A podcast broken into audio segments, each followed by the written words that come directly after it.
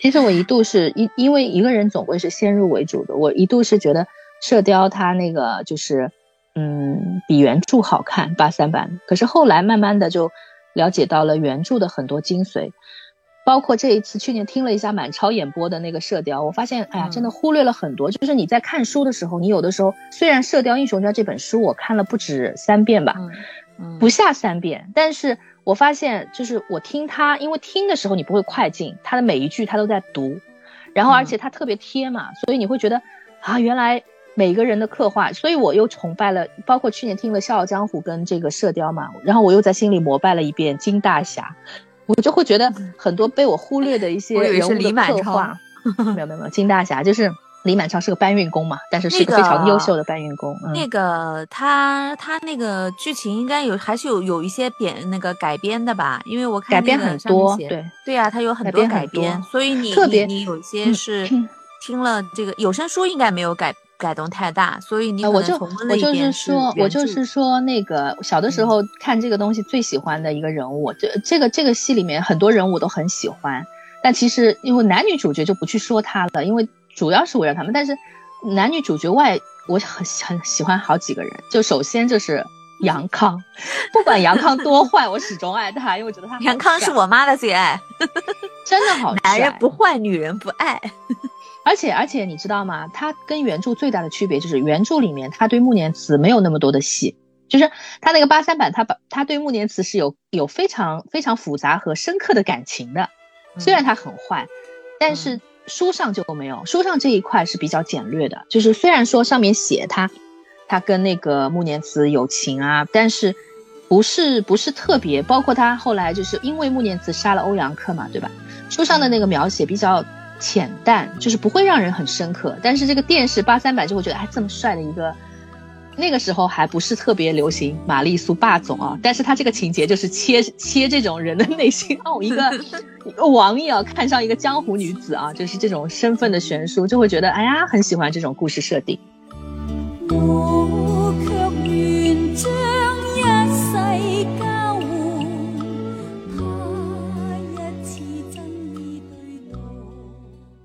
嗯，真的真的挺好看。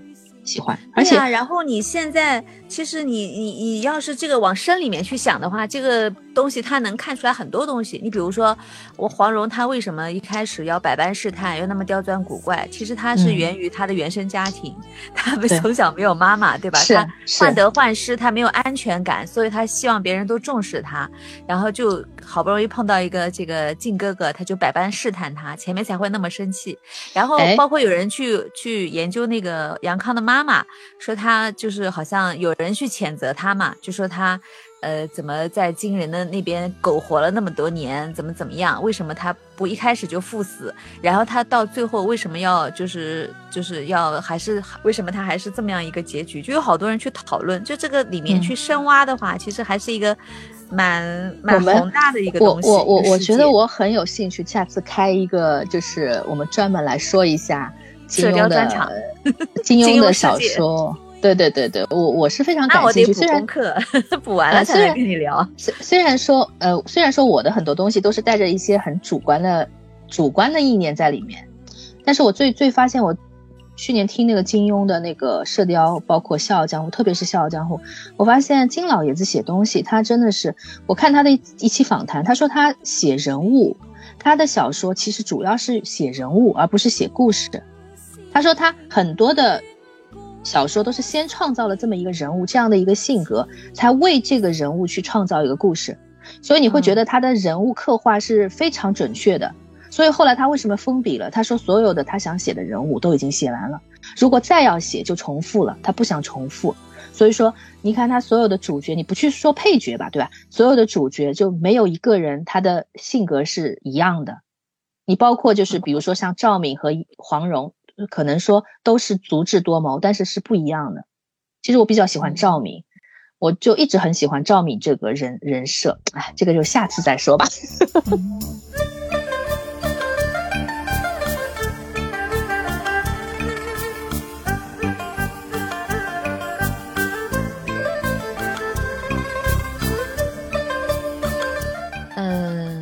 呀，他那个有可能是他先把这个人物设定出来了以后，他很多情节什么就自己长出来了。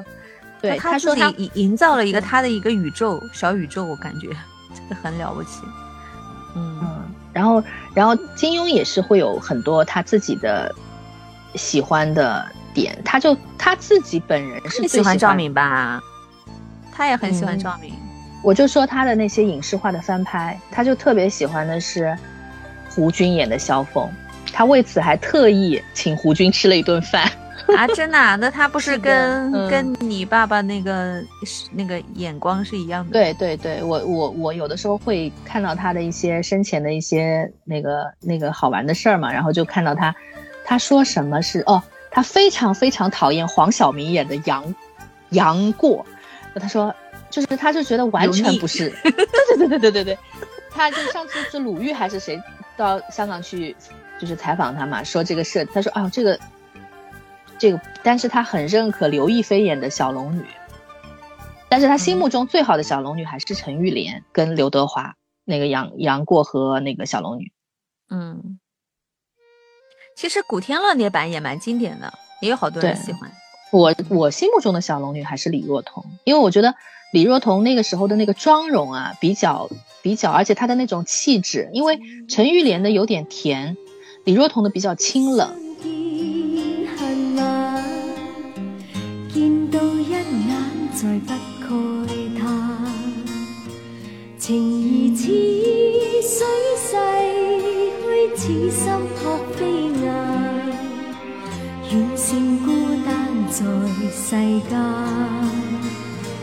情若真，不必惊怕聚散，变化转身也应见惯。谁愿去挥挥，兼此心扑飞雁，纵隔千山亦无间。我觉得小龙女就应该是清冷的，所以说每个人心里可能都不一样。而且还有就是看的先后，对吧？就是你说先入为主，可能你接触的就第一个版本啊，就是那。还有一点就是，八八四版的那个射雕，哦，不是《神雕侠侣》，有一个最大的 bug 是它没有没有国语配音的，它是台湾的团队配音的，它没有用 TVB 御用的那个就是八三版的那个配音沿用下来，所以现在大陆市场上所能看到的那个就是《神雕侠侣》。是没有 TVB 团队配音的，就是那个听着特别别扭。其实我为什么会去看他？其实我不是想看脸肥嘟嘟的刘德华和陈玉莲，其实我是想看那些配角，因为他是所有的配角都没有变嘛，黄药师还是曾江，然后老顽童还是秦皇，就是所有的配角都还在，只是主角换人了嘛。所以说那个，嗯，那个黄蓉是那个演的，欧阳，欧阳什么？那个女的好像前两年也过世了，唉，就不能说这个。说到这个的话，真的好多熟悉的面孔，就是越来越就不见了，对吧？而且而且香港里面的老演员，对，而且香港那些是那些人吧，在我们成长的过程当中，可能看过他很多戏，包括一些大龙套，但是现在晚年他们的生活其实都是比较潦倒的，在香港。我那天看到那个就是李彼得，李彼得，可以搜一下，就是就非常熟悉的一个老头，就是包括胡风啊什么的。李彼得就是，嗯，前两年不是得心脏病嘛，要动手术，就完全没有钱，就是就一条命就没了，就是没有钱。然后后来他那个黄宗泽拿出钱来给他去看病，黄宗泽就是有跟他关系比较好嘛，就就主动拿钱去给他治病，就是所以说。我是觉得这种人吧，在我们心目当中，他是一个演员。我们心目当中，我们这一代人对演员就觉得，哎呀，蛮有钱的，是吧？至少是一个，这不可能就是说这么熟的一张脸，你还连看个病都。而且我觉得那个时候，我们毕竟跟他们是有一段距离的，所以很多时候他们是以那个角色的形象存活于我们的内心的。有可能，比如说他演过，呃，这个叫什么？一开始可能是个黄药师，就打个比方啊。可能是个黄药师，或者是个成吉思汗。后来呢，他又演了一个，就是这个集团公司的一个总裁，对吧？就有可能他是那种形象存活于我们的世界中。他，他跟我们的现实生活还是有一段的距离，所以我们就突然之间就接受不了，对他有他有那么现实的那那个一面，他可能也要吃喝拉撒，然后也也要生病住院手术什么这些的，所以也他们也会老，我觉得这个事情也是近年才意识到的，对吧？嗯就是也也会老，然后也会故去，这个也都是我们近年近几年来集中会意识到的这个事情。勾起了一串串滋味，他不少也不會多，分享了重聚跟別離，一張張照片，框起了一個個天地，不聲不語天說出歲月多依稀。一聲聲嘆息，終止了哎，所以那天看一个劲歌金曲的颁奖，大概是八八七年吧，还八六年的，就是那个周润发给张国荣颁那个颁那个劲最佳劲歌金曲的时候，那个张国荣就到台上，是当年情吧，好像，然后就到台上就一下子就跳到他身上，然后周润发就抱着他 转了几个圈。我是觉得不知道为什么，我觉得那个年代的他们之间的关系私交，我估计是很好的。嗯，所以，所以我就就觉得，怎么说呢？就是有的时候看他们，包括现在不是网上流，行，然后也比较单纯。嗯，对啊，而且他们脸上也不经常涂脂抹粉。为什么那个年代感觉香港那些男人一个个你想啊都不高的，除了发哥啊，就是狄龙那种，就像四大天王里面就厘米高一点。他们其实几个人都不高，但是往那儿一站，就是有那种巨星的气势，有男人味。那天我出两天看那个没有，就看那个《生生不息》前面的那个有有一些以前的那个香港的片花的一些介绍嘛，里面就你讲黎明，我想起来了，就里面那个是黎平倪萍阿姨，她介绍黎明出场，然后她就说：“嗯哎呀，这个小伙子，你们看这个小伙子长得多漂亮，多帅呀、还多年轻啊！”然后就是一个黎明的一个脸 蹦出来，哎呀，笑死了！人家说：“哎嗯哎哎，我是 born in 北京，就开始唱这首歌。真的是以前的记忆。其实那个时候你，你你想，就是为什么他们说为什么香港影坛后来不行了，就是男人断层了，你知道吗？男演员断层了，就是你你想啊，就是从那个四大天王过去以后，就香港的影坛，就是包括那个那个那个叫那个什么，就那一代人，像古天乐啊嗯什么的，就是就说那个影坛吧，就是为什么香港电影不行了？香港你想，香港电影以前是亚洲第一的呀。九十年代的时候，不管它的发行量、票房都是亚洲第一的。那个什么韩国、日本肯定是靠边站。就是为什么后来到了那，就是说两千年以后，可能到目前就是断层了，因为它没有没有男的巨星出来，也没有女的，其实更加不用说了，就是没有了。你说现在的香港片拍的还都是，就还已经很沧桑了那个脸，还要出来做男一，你说呢？就真的没有人。现在的戏基本上是张家辉啊啊，渣渣辉啊，然后那个古天乐啊，然后那个甚至那个方中信有的时候还要出来，就是怎么讲，就是没有没有一个香港人的那个就是说男演员可以到一线来了。嗯，那为什么会这样呢？是因为他们 TVB 的培训班停办了吗？不是你，你只要想港姐也一年不如一年了呀。现在哪有港姐红的？没有的。你就算得了港姐，你又怎么样？那其实这个就是一个文化的影响力。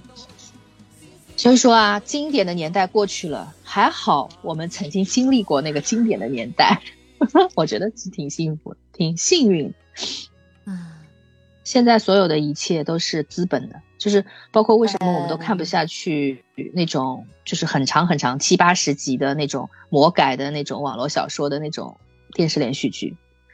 他投资，你想他他可能一部戏的投资可以拍一百部射雕是吧？八三版射雕，但是但是没有办法，就是他没有已经完全没有那个真情实感在那边做这个东西，所有的滤镜都非常的滤镜已经打到演员的微表情已经看不出来了。那天看那个什么女心理师啊，是杨紫跟那个井柏然演的吧？我就在一个就是商场的一个大屏幕前就看他们俩的表演。我就很疑惑，就是这个滤镜已经已经浓重到他们的微表情已经显露不出来的那种那种地步了，就完全为了就是一个偶像剧的完美程度。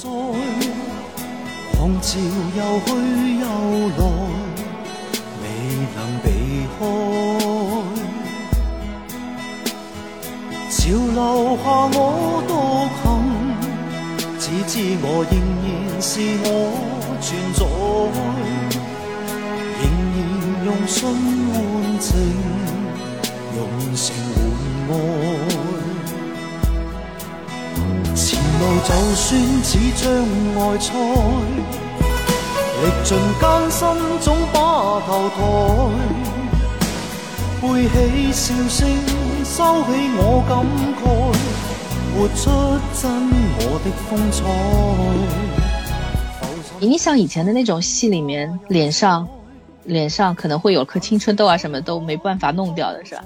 然后人的人的表情各方面都很真，但是现在没有办法，你不能说演员演技差，当然现在演员演技也没有什么好的。但是你你你这种滤镜下面，就算演技还可以，我觉得也挺也挺也挺塑料味儿的，觉得有那种感觉。再加上编剧啊，再加上哎呀那种套路啊，为大众所接受的追寻这种套路，去追寻这种流量的这种行为，我觉得就没有什么好的东西。所以说现在 TVB 又起来了呀。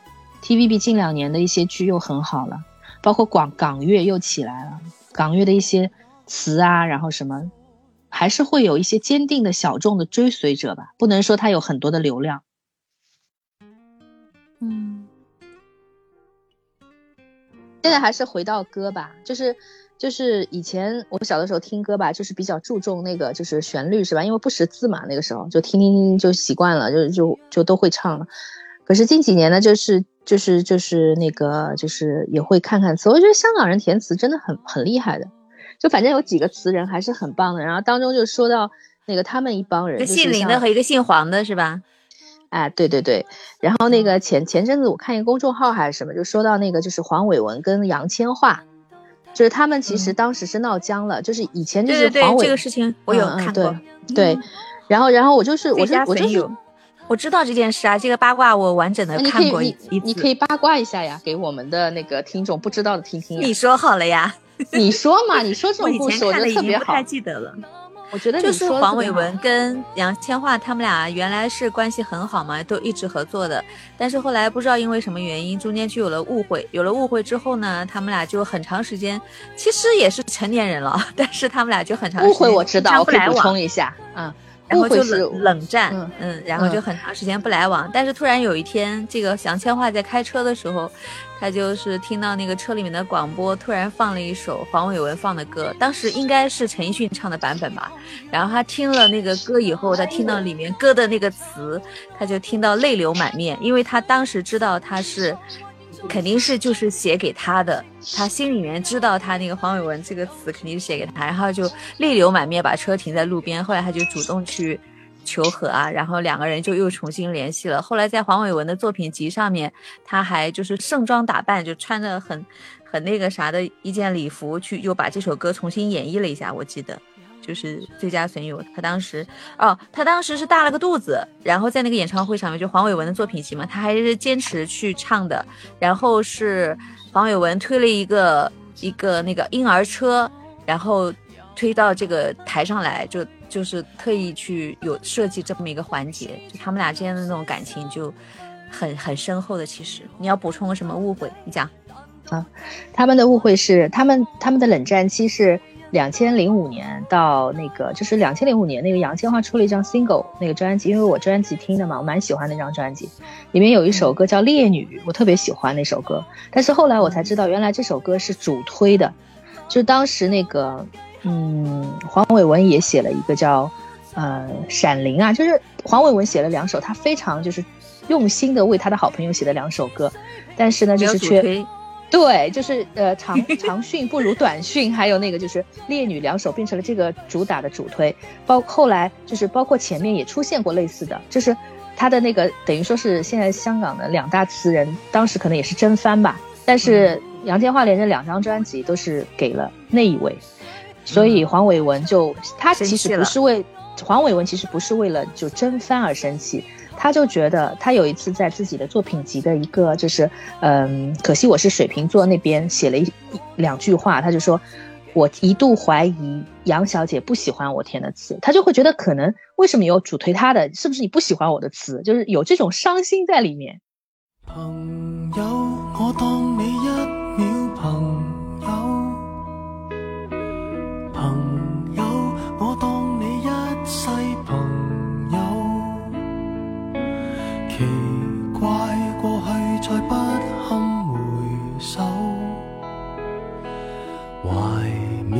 时事其实还有朋友，你试过将我营救？朋友，你试过把我批斗？无法再与你交心联手，毕竟难得有过最佳损友。共你促膝把酒倾通宵都不够，我有痛快过，你有没有？很多东西今生只可给你保守，至到永久。别人如何明白透？实实在在踏入过我宇宙，即使相处到有个裂口，命运决定了。就这个其实不是说为了为了为了地位，为了什么，就是真的是伤心，知道吗？然后就就就。就是就再也没有给他填过词，然后就是，但是但是在他结婚的时候，他还是去的，因为他们以前是闺蜜嘛，你也知道的，他们其实是闺蜜，然后就一直一直一起逛街买东西啊什么的，然后两个人以前就承诺好的，就是彼此如果结婚的话，彼此一定要参加，然后呃两那完了，我我曾经有一个闺蜜跟我闹崩，她结婚我就没去，然后这个就是可能她一辈子的恨点，后来我们现在也 over 了，哪个哪？哪个闺蜜？嗯，唯一一个闹崩的人，你不是知道是谁啊？我知道，我知道。嗯，然后，然后在呃两千一零年的时候，杨千嬅不是结婚嘛？黄伟文还是低调出席的，因为他为为了实践他的这个一个诺言吧。嗯嗯，然后后来就是到了二零一五年，就是。黄伟文的那个就是演唱会你是手上拿小抄吗？你为什么年份记那么清楚？因为两呃，因为两千零五年到两千一五年这个数字非常好记，我就突然之间记。而且那个演唱会我看过，就黄伟文的那场演唱会，我家里有碟，我看过几遍。哎，黄伟文那个演唱会不是演唱会，就是他那个作品，对对对，他那个真的蛮经典的。我我当时还可以。我没有去看那个视频的，但是我有听那个音频版，我觉得蛮经典的。我我买了，我我买了他的蓝光碟嘛，以前有一阵子天天在家里放的嘛。然后最搞笑的就是他们俩不是那个世纪拥抱嘛，就是那个杨千嬅挺了个大肚子去帮他唱嘛，唱完以后那个一下去，工具人就上来了，陈奕迅就唱着一首《最佳损友》出现了，当时觉得很好玩。嗯，他们关系都挺好的，他们。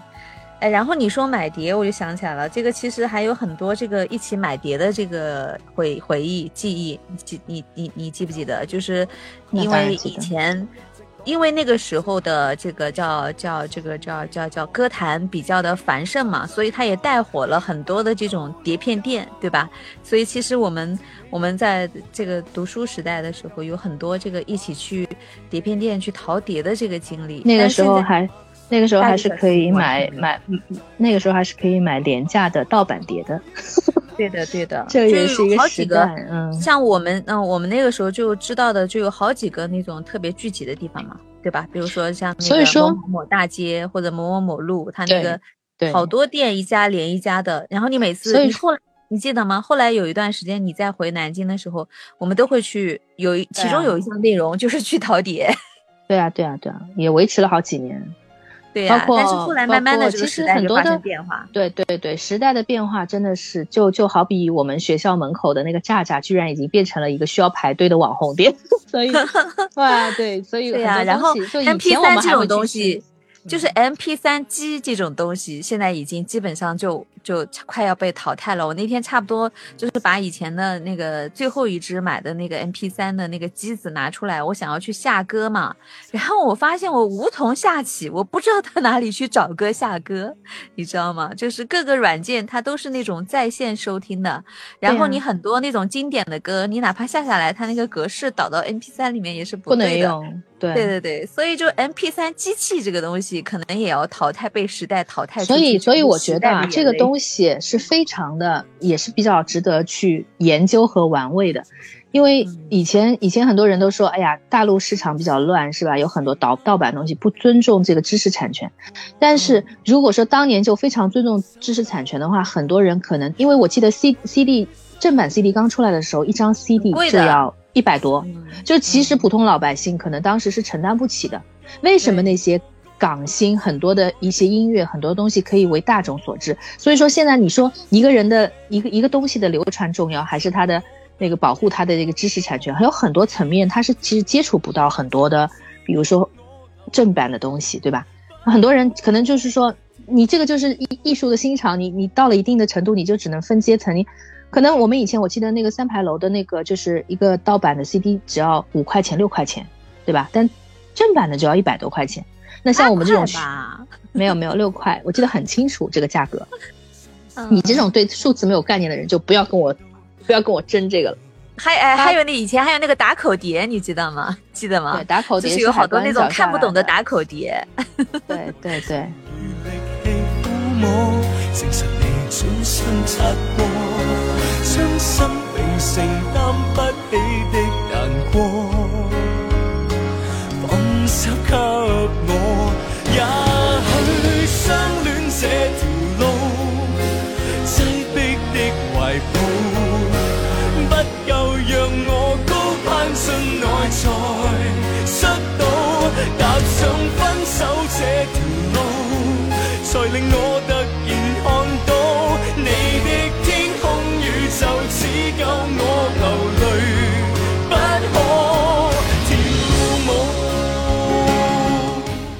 想啊，现在互联网虽然发达，就是很多时候你可以听到很多东西，但是很多要付费的。那你想付费的东西，包括我们喜马拉雅，对吧？就你们付费的专辑的点击肯定是没有免费的厉害。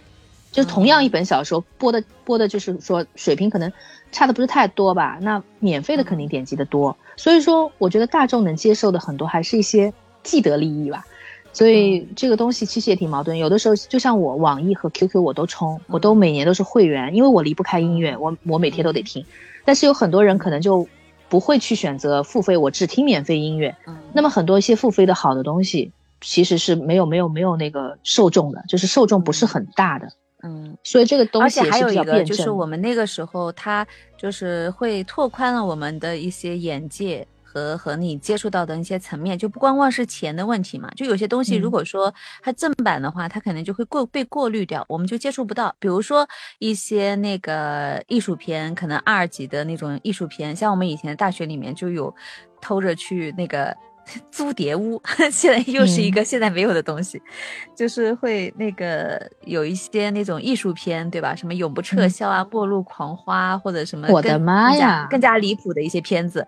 然后还有那个像特别黑暗的、特别黑 暗的那种地下音乐那种的，很多东西都是通过这种途径你才能接触得到的，对吧？你现在的话，有可能，呃，这个东西在特别光明的地方，你就不一定找到了。嗯，这个就扯远了。黄金时代，而且那个时候的歌星、影星啊什么的那种长相都是千人千面对吧？他不会说我都把你这个整整成一样的，什么大眼睛、锥子脸、什么尖下巴都不会这样，就他都很有记忆点，或者你喜欢的那个嗓音或你喜欢的那个风格，它都是很有它自己的那个特色的，对吧？绝对不是流水线上出来的东西，嗯，那肯定，不然为什么现在好多的短视频他还会去刷以前的一些女星呢？就觉得那个年代就是神仙打架，特别是在香港。但是，但是下一期我们可以说说台湾，但我觉得台湾跟香港就完全不一样的，不是，就是其实你说梅艳芳长得好看嘛，也不是，但是她那个会包装呀，就是台湾的那种，就是包括以前的 MTV 出来，就是。我感觉他们偏西洋一些，然后一个可能受日本日本那那那边文化的影响会比较深。但是他们的那种就是给人的一些一些机会，乃至于对艺术的这么一个一个就是比较。就是怎么说呢？一切以艺艺术以为以呈现的东西为就是最终目的的这一个理念，我是非常喜欢。就是考虑考虑它的商业价值。嗯，我可能那个流行音乐这块，我对台湾那个音乐的感情会更深一点，因为我不是跟你说我那个时候是还是一片荒芜吗？在 在这个出去读书之前。但是那个时候就有在家里面有那种特别大的一个像熊猫牌的这个叫放磁带的一个机器，然后它是可以听那个短波收音机的，然后就曾经在里面去调那个台，调那个中广流行网，可能现在很多人都不知道，就是台湾的一档节目，它会每天下午大概。呃，四五我四五点钟的时候听到的吧，它会持续好几个小时，它就会放那个时候比较流行的歌，以台湾歌曲为主，应该也有香港的。然后呢，因为它主要是普通话嘛，然后三个那个就是叫电台 DJ 的嗓音都很很有特色，然后他们就会介绍那个流行音乐。我最初的流行音乐的启蒙应该是来自于那档那个收音机的节目，所以我可能会对这个这个台湾那边的流行音乐的感情会更深一点。嗯，是的，所以所以每个人都不一样。我对台湾的那个音乐的感情也是很深，但是可能是说比以前，这就最早其实最最早听的是邓丽君、蔡幸娟，我爸喜欢的那一些，就包括到，但是这个不是说我喜欢，只是我很熟悉那些歌曲，乃至于很早就会唱。但是香港的那些歌呢，我确实蛮喜欢的，可能就是。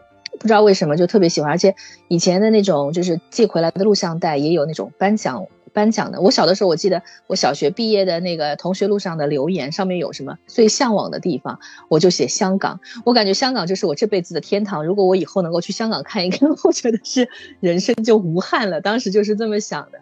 然后后来就是啊，你不是说要考上港大是你人生的一个动力嘛？然后改变你的。中学以后的人生，对对，然后那个那个台湾的话是到了初中吧，那初中以后就是开始就是说磁带比较流行，就是最早的那那个台湾的音乐，包括蔡琴啊什么，都是家里我父亲经常会放的一些磁带，就是那些歌我都会唱，但是你说真正的去自己去喜欢的，也是要到后来就是开始接触。滚石的一些就陈淑桦呀，然后包括那个周华健啊、李宗盛啊，那个那个时候就是自己是真的喜欢，是真的真的特别喜欢。那段时间，其实，在大陆来讲的话，台湾的音乐也是开始就是雄起的一个年代，因为很多的台剧嘛，包括琼瑶剧也好啊，杨佩佩一些大剧啊，所以我觉得很多很多的那个就是说流行音乐，当时跟剧是息息相关的。很多的港乐也都是很多的香港的连续剧的一些主题曲，包括谭咏麟的很多歌，电影啊，影视剧的插曲啊。我小的时候不要看台湾剧的，特别讨厌看台湾的武侠剧。我总觉得台湾的武侠剧都是在一个墓里面，包括以前的那个《楚留香》，不是郑少秋的《楚留香》，它有两个版本嘛，一个是那个台湾拍的，就是什么《兰花传奇》啊什么的，还有一个是那个香港拍 TVB 拍的，也是那个郑少秋演的。我就觉得啊，TVB 拍的好好呀。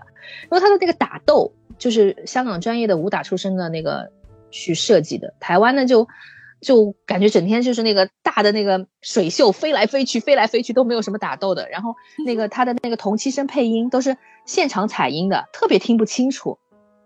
嗯，我所以，我台湾剧是是真的不是很喜欢看他的那个配音，你没发现都是同期声采音的，不像香港 TVB 配音的，就是那种专业的配音班子在那边配音的。